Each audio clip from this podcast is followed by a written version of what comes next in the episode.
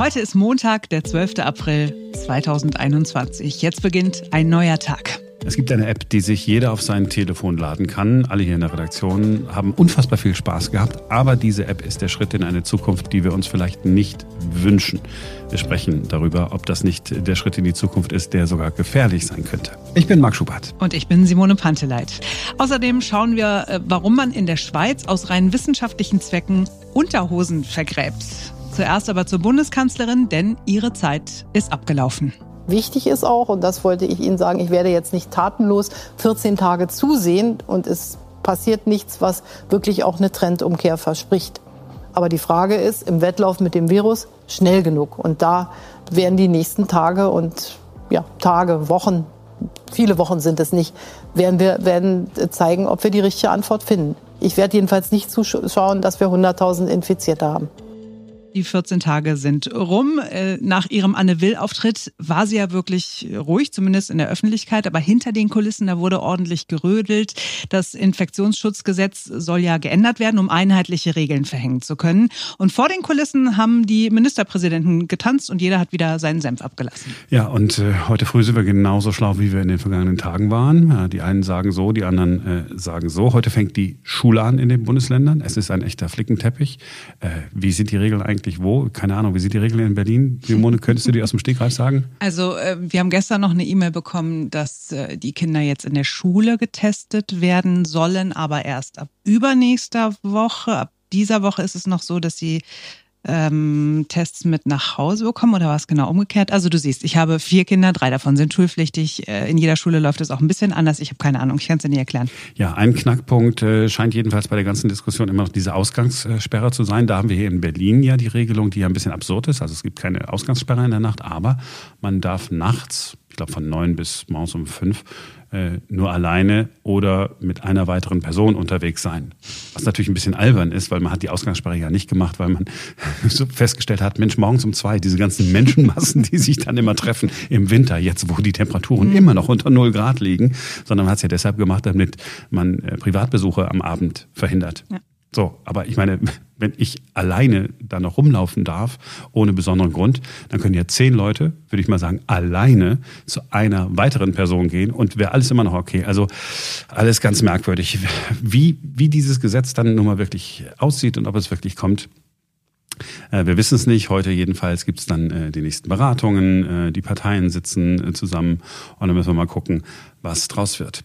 Jedenfalls meine kühne Prognose, die Inzidenzzahlen werden sinken, wenn wir die Schulen schließen. Ähm, ich habe mir die, die Zahlen nochmal angeguckt, also die bundesweiten Zahlen des Robert-Koch-Instituts äh, zum Beispiel. Mhm. In den vergangenen Wochen, das ist jetzt die Kalenderwoche 13, also ist zwei Wochen her, ähm, die Inzidenzen sind ziemlich hoch gewesen, auch bei den Jüngeren. Ne, weil die ja zum ersten Mal getestet worden sind. Mhm. Die 5- bis 9-Jährigen, die 10- bis 14-Jährigen, die 15- bis 19-Jährigen. Zum ersten Mal hat es ja an den Schulen Tests gegeben, Inzidenzen so zwischen 137 und 164. Also das ist ja schon mal ordentlich. Wenn wir jetzt mal überlegen, wenn die jetzt alle zu Hause blieben, hm.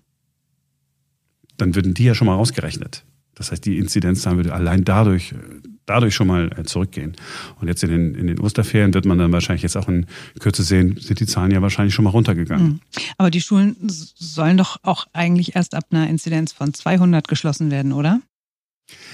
Ja, aber einzelne Bundesländer haben ja sowas äh, eingeführt wie Wechselunterricht oder, oder irgendwelche anderen Lösungen gemacht. Also diese Testpflicht, von der du gerade gesprochen hast, die, glaube ich, ist schon mal äh, eine ganz gute Idee, dass man einfach jeden Morgen guckt, ist hm. das Kind infiziert oder nicht. Dann wird man immer noch äh, vergleichsweise hohe Inzidenzen haben, weil wenn so ein Kind dann getestet wird, mit so, mit so einem Spucktest oder was auch immer das dann ist, dann muss es danach ja einen PCR-Test machen, geht damit in die Statistik ein. Hm. Aber die Infektionskette ist natürlich durchbrochen. Vor allen Dingen auch für die Lehrer natürlich gut. Ne? Ja, was ich jetzt auch gelesen habe, ist ja, ne, die Kinder stecken sich, also weil diese britische Variante ist ja vor allen Dingen bei Kindern und Jugendlichen hochaggressiv. Also die stecken sich alle lustig dann miteinander an, dann kommen sie nach Hause, stecken die Eltern an und die Eltern dann wiederum äh, am Arbeitsplatz, wenn sie nicht im Homeoffice arbeiten können. Also ich halte das auch für eine gute Idee, dass man die Schulen dicht macht, einfach nochmal bis zu den Sommerferien einfach. Meine kleine Tochter zum Beispiel fände es auch viel besser, weil die sagt, es ist äh, vom Arbeitsaufwand viel mehr, als es vorher war, als man nur im Homeoffice war oder als man nur Homeschooling gemacht hat oder als man nur in die Schule gegangen ist. Jetzt mit diesem Wechselmodell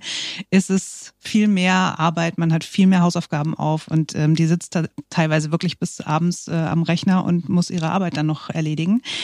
Aber nun gut, ähm, ich bin gespannt, was sie beschließen und äh, was da kommt. Das mit der Inzidenz von 200 halte ich auch für falsch. Äh, wir haben ja vorhin gesagt, ne, die Zeit der Kanzlerin äh, ist abgelaufen. Hm. Also natürlich noch nicht ganz, aber bald. Und die große Frage, die uns doch alle bewegt hat, wer wird der Kanzlerkandidat der Union? Wir wissen es endlich. Beide wollen es. Also wir wussten vorher schon, dass beide es wollen. Ich bin ein bisschen überrascht, äh, dass einer von den beiden es sich tatsächlich noch traut. Also wenn ich mir überlege, Armin Lasche tatsächlich, dass, dass der sagt, äh, jo, mache ich nochmal. Ich habe gestern die Pressekonferenz gesehen, war ja nicht so lange, war 20 Minuten oder so mit den beiden. Also da hat Söder schon die bessere Figur gemacht. Mhm. Hm? Also wir wissen zumindest, es gibt zwei Interessenten.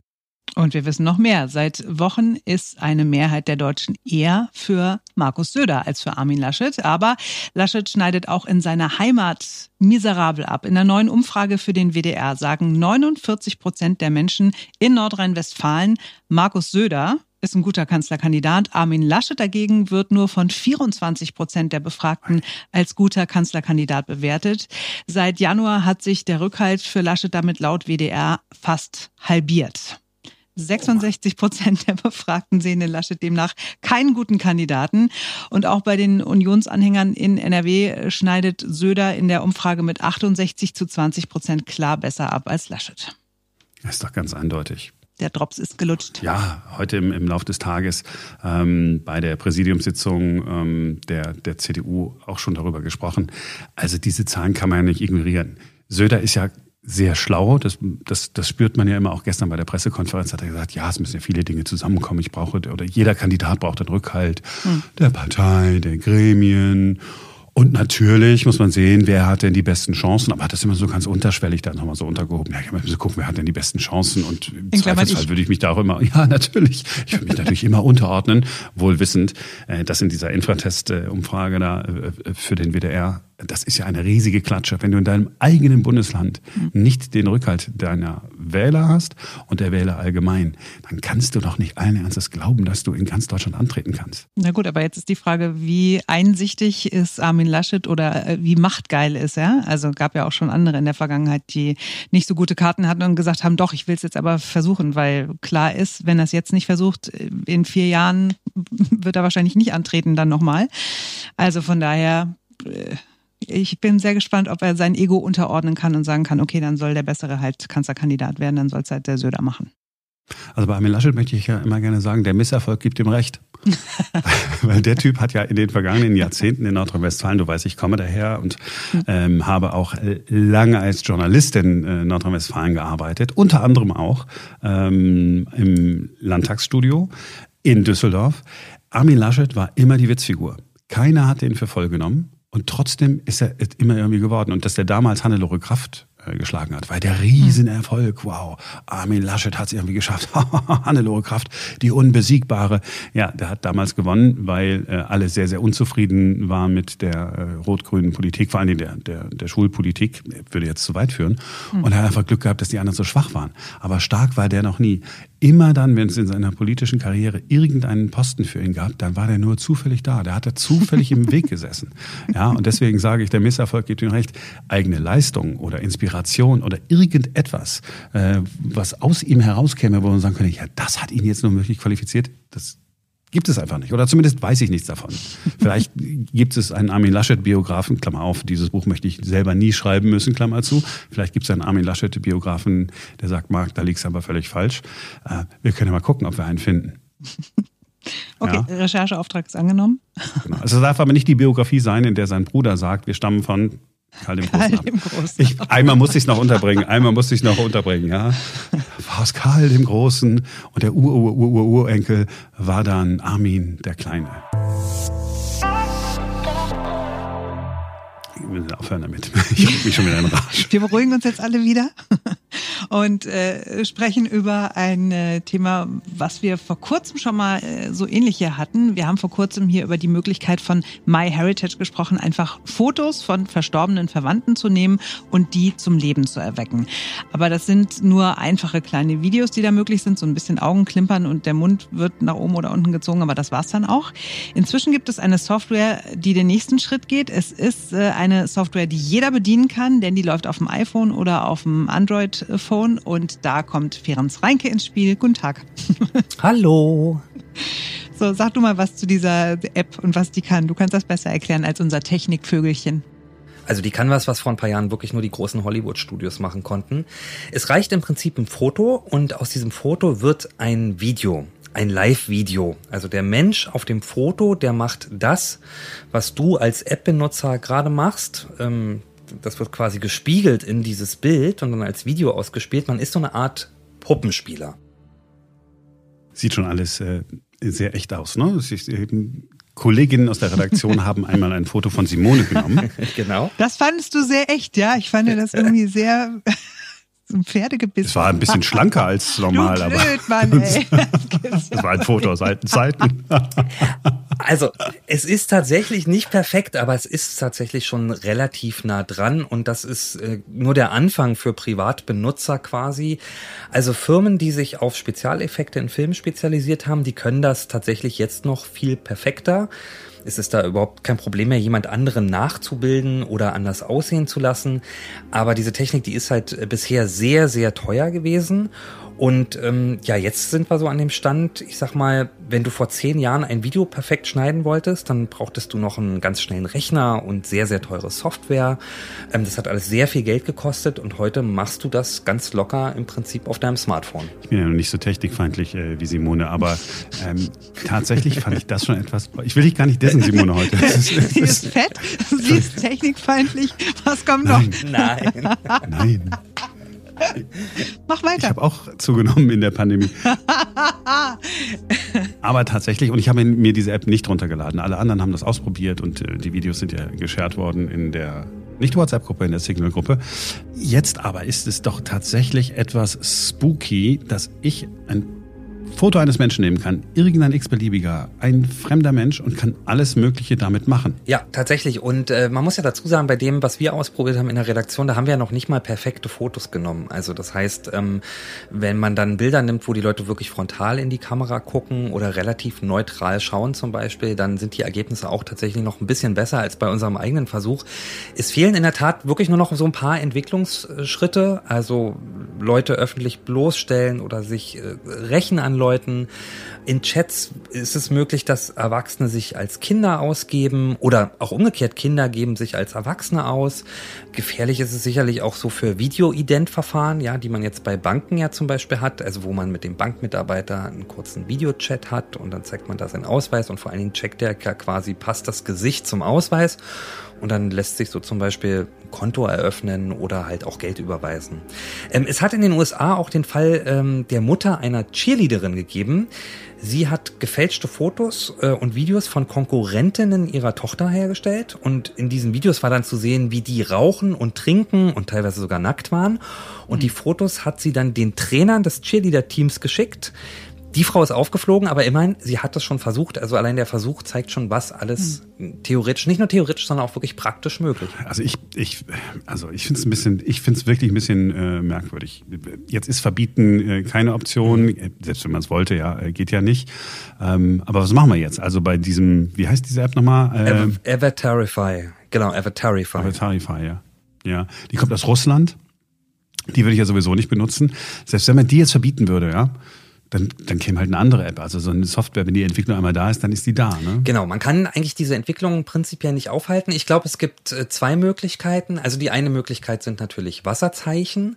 Äh, da gibt es auch Entwicklungen. Äh, ich glaube, wir haben hier auch schon mal darüber gesprochen. Microsoft hat zwei verschiedene Techniken entwickelt. Die eine Technik ist, dass in den Videos, in echten Videos, Wasserzeichen drin sind. Also das gibt es schon ganz lange zum Beispiel auch für, ähm, für Fotos, für Bilder. Ja, also wenn ich ich als Fotograf beispielsweise sicher gehen will, dass meine Bilder nicht irgendwo benutzt werden, ohne dass ähm, ja ich mein Credit dafür bekomme, dann kann ich ein Wasserzeichen einbetten. Das ist eine ganz übliche Technik heutzutage, so dass immer ähm, erkennbar ist, aus welcher Quelle ist es und gegebenenfalls ist die vertrauenswürdig die Quelle.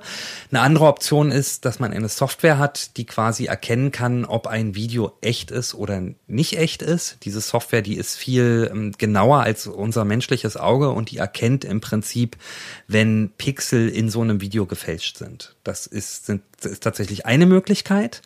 Und die andere Möglichkeit ist natürlich, äh, man könnte es gesetzlich regeln. Also das ist ja eine Art von künstlicher Intelligenz. Das heißt, die lernt quasi Stück für Stück, wie sie diese Bilder immer perfekter ähm, fälschen kann, sage ich mal. Und ähm, es gibt ja auch in der Europäischen Union gibt es ja ähm, Bestrebungen, quasi eine Richtlinie für künstliche Intelligenz zu erarbeiten. Und ein Teil davon äh, soll eben zum Beispiel auch sein, dass es gesetzlich vorgegeben ist, dass du immer erkennst, wenn du es mit einer künstlichen Intelligenz zu tun hast. Also egal ob mit einer Telefonwarteschleife zum Beispiel. Ähm, da sind wir auch schon relativ weit, ja, also dass man teilweise gar nicht mehr merkt, spricht man mit einem Mensch oder mit einer Maschine. Oder eben auch bei solchen Videos. Und man könnte es natürlich gesetzlich vorschreiben, ähm, dass du immer darauf hingewiesen werden mu musst, dass du es mit ja, dem Produkt einer künstlichen Intelligenz zu tun hast. Das sind die zwei Möglichkeiten, die wir gerade haben. Äh, die dritte ist das Verbot, aber das wird nicht funktionieren. Und ähm, das Ganze gibt es ja auch mit Stimmen. Es gibt ja eine Software, äh, die von vielen Podcastern äh, in den USA benutzt wird, gibt es im Moment nur auf Englisch. Ähm, da sprichst du 15 Minuten lang so einen vorgegebenen Text ein. Und danach brauchst du nur noch reinzutippen in die Maschine, was du sagen wollen würdest. Und dann ähm, klingt das, als würdest du wirklich die Maschine ja, lernt. du wirklich ja. sprechen lässt. Die benutzen das für Podcasts, weil diese äh, Software erkennt dann äh, eben auch, wenn du dich mal versprochen hast oder so. Du kannst einfach hingehen, zack, und sagst, ah, okay, da habe ich mich versprochen, äh, korrigier das mal. Und zack, geht die hin und macht das dann automatisch. Das heißt, auf der einen Seite hast du gefälschte Videos, dann hast du die gefälschte Stimme. Das ist ja dann die perfekte Kombination. Aber wir müssen diese Software da in Amerika mal ausprobieren, Simone. Das machen wir mal. Und das, oh, jetzt fällt mir ein, warum haben wir das noch nicht ausprobiert? Weil es Englisch war. Aber machen wir trotzdem. Oh, das machen wir. Ferenc, kannst du uns das organisieren? Das äh, werde ich versuchen. Ich äh, werde gleich mal schauen, wo man das bestellen kann. Das probieren wir dann mal aus. Ja, aber nicht so, nicht, aber nicht, wenn es so teuer ist. es gibt bestimmt eine Trial-Version davon. ja, ja, doch. Das machen wir. Ja, danke, Ferenc. Gerne. So, dann kommen wir jetzt zu einem anderen Thema. Die technikfeindliche Simone kommt mit was ganz Mann, Ich hab's, nicht so, ich hab's doch nicht so gemeint. Ich wollte, ich wollte nur unterhaltsam wirken. Es geht um Unterwäsche, genauer gesagt um Schweizer Schlüppis und um die Unterhosenmethode. Du hast es mir äh, schon versprochen. Äh, ich brauche aber jetzt wirkliches Brainfood, ja? Jetzt bitte nicht so eine würdelose Geschichte. Nichts würdelos. Ich versuch's, okay. Also, die Schweizer Regierung spendiert den Bürgern jetzt formschöne weiße Baumwollschlüpper damit sie damit was anstellen sollen. Was macht man nun mit Unterbuchsen? Eigentlich würde man sie tragen. In dem Fall äh, sollen sie das aber nicht tun. Es geht tatsächlich um Wissenschaft. Eine Unterhosenstudie. Ich bin extrem Aufgeregt schon. Ja, genau genommen heißt die Studie Beweisstück Unterhose. 2000 Baumwollschlüpfer sind unterwegs in die verschiedenen Kantone. Nicht jeder Bürger und jede Bürgerin kriegt so eine Baumwollunterhose, sondern 1000 Gartenbesitzer und Bauern bekommen jeweils zwei Stück. Das sind Menschen, die sich vorher freiwillig für diese Studie gemeldet haben. Und es sind alles eben Leute mit etwas Land, denn sie sollen diese Schlüppis vergraben um, um was zu tun dann? das klingt wirklich sehr strange, aber diese ganze Aktion soll Rückschlüsse auf die Bodenqualität zulassen. Denn nach einem Monat wird Schlüppi 1 wieder ausgegraben aus der Wiese, aus dem Acker oder dem Beet, je nachdem, wo man es eingebuddelt hat, und Schlüppi 2 dann nach zwei Monaten und dann werden diese Schlüpper äh, fotografiert und je löchriger die Hose ist, desto gesünder ist der Boden. Heißt, ah, ah, okay, das heißt, dann gehen sozusagen Regenwürmer oder andere, äh, andere Tiere hin, sagen, ach, das ist ja hier organisches Material, ich zersetze das mal. Und die fressen mhm. das dann und wenn da mehr von da sind, können die das besser zerfressen. Also ist es gut sozusagen für den Boden. Genau. Also es geht um die Kleinstlebewesen wie Pilze und Bakterien, was da so unterwegs ist in der Erde. Die futtern ja normalerweise Pflanzenreste auf und ähm, gehen aber eben auch an im Boden vergrabene Baumwollunterhosen ran. Und je schneller die Unterhosen abgebaut werden, desto mehr Tierchen leben also im Boden. Und dazu muss man dann jetzt zentral die Unterhosen einkaufen. Kann nicht jeder einfach seine Unterhose nehmen und ich meine, oder Nee, weil, also die müssen natürlich einheitlich sein, weil das wissenschaftlicher ist. Also wenn du da, der eine hat irgendwie einen Spitzenstring und der andere eine Seidenshorts und der dritte hat so einen Polyester-Hipster, das lässt sich halt nicht miteinander vergleichen, deswegen die einheitlichen Baumwollschlippis. Und auch über Unterhosen. Ich meine, du könntest ja auch was anderes nehmen. Ich meine. Die Frage ist berechtigt. also es passt wohl von der Größe ganz gut, so der, der Stoffanteil ist äh, wohl ganz okay. Und ähm, es gab schon mal so einen Versuch in Kanada, wo sich das bewährt hat. Es war nur ein etwas kleinerer Versuch als in der Schweiz. Und ähm, die Studienteilnehmer müssen nicht nur Unterhosen vergraben, sondern auch Teebeutel, auch die sind standardisiert, also macht nicht einer Kamilletee und der nächste ein Räubusch und der vierte ein Earl Grey. Eben auch, damit man einen Vergleich hat, auch weil man gucken will, wie zuverlässig die Unterhosenmethode ist. Und das klingt natürlich wahnsinnig unterhaltsam, es hat aber einen ernsten Hintergrund, sonst bräuchte man ja diese Studie nicht. Die äh, staatliche Forschungsgruppe, die diese Studie macht, Agroscope heißt die, die sagt, jedes Jahr wird weltweit eine Fläche 2,5 Mal so groß wie die Schweiz durch zum Beispiel Erosion, Überdüngung oder dadurch, dass sie zugebaut wird, unbrauchbar unbrauchbar für die Landwirtschaft und man will mit dieser Studie darauf aufmerksam machen, wie gefährdet der lebenswichtige Boden ist. Ah, okay, natürlich. Und wenn du dann sagst, okay, wir vergraben jetzt hier in der ganzen Schweiz mal Unterhosen, dann reden natürlich die Menschen drüber, genau. wir hier jetzt auch.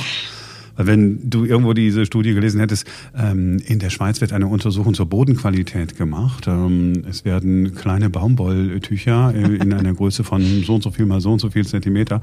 Also, oh, hätte wahrscheinlich gar nicht zu Ende gelesen, mir nie davon erzählt. Mhm. Aber so, das finde ich, aber das finde ich eigentlich ganz cool.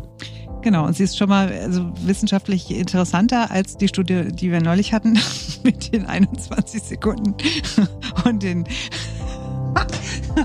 wir dürfen nie wieder darüber reden. Das war sehr würdelos. Hört euch die vorherigen Podcasts an, dann wisst ihr, was wir meinen.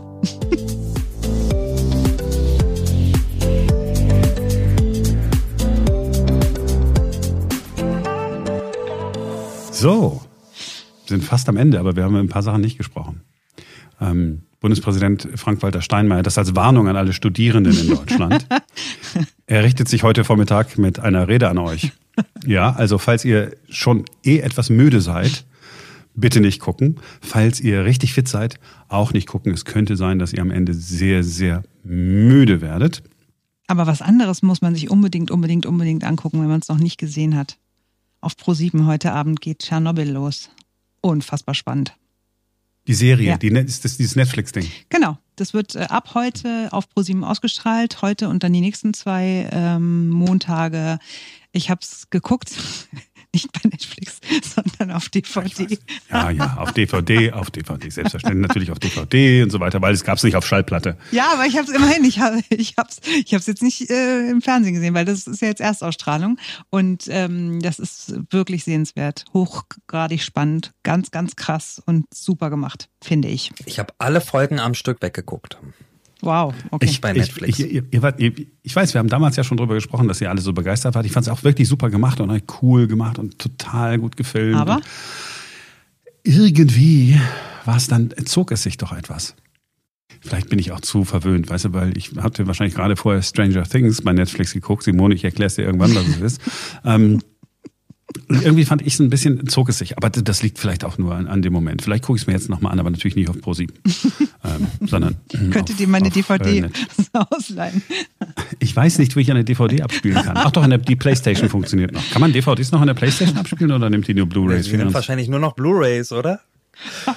Den traue ich zu, die nimmt nur noch Blu-Rays. Ich weiß es aber auch tatsächlich nicht. Aber ich könnte überhaupt, ich könnte gar keine DVD zu Hause mehr abspielen. Ich habe nichts dafür da. Wirklich. Ich hätte sonst, sonst auch nichts und so weiter. Vielleicht kann man mal früher, hatte man noch so einen Computer, ne? Wo man das reinmachen kann. Aber gut. Nicht mal da könnte ich sie reinschieben, um sie dann zu digitalisieren. Geht nicht. Nee, geht nicht. Wollen wir dann noch ganz kurz Herbert Grönemeyer würdigen, der heute 65 Jahre alt wird? Ja, herzlichen Glückwunsch. auch von mir alles Gute. Alles Gute auch privat. So, das war's jetzt aber final, oder?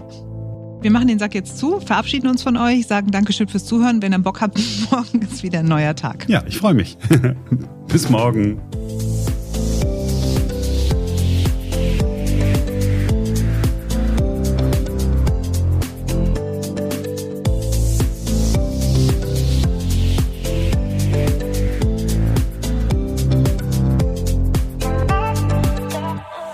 Den Sack zu. Warum ich komme aus dir? Dabei ist er in Göttingen geboren worden. Göttingen. Ich bin weg von dir. Gott, ist das schlecht, wenn ich singe. Das ist wirklich gar nicht Nein, so schön. Einfach sein lassen. Und das habe ich mit Herbert Grönemeyer gemeint. Oh, wow. Eine Singstimme haben wir nicht.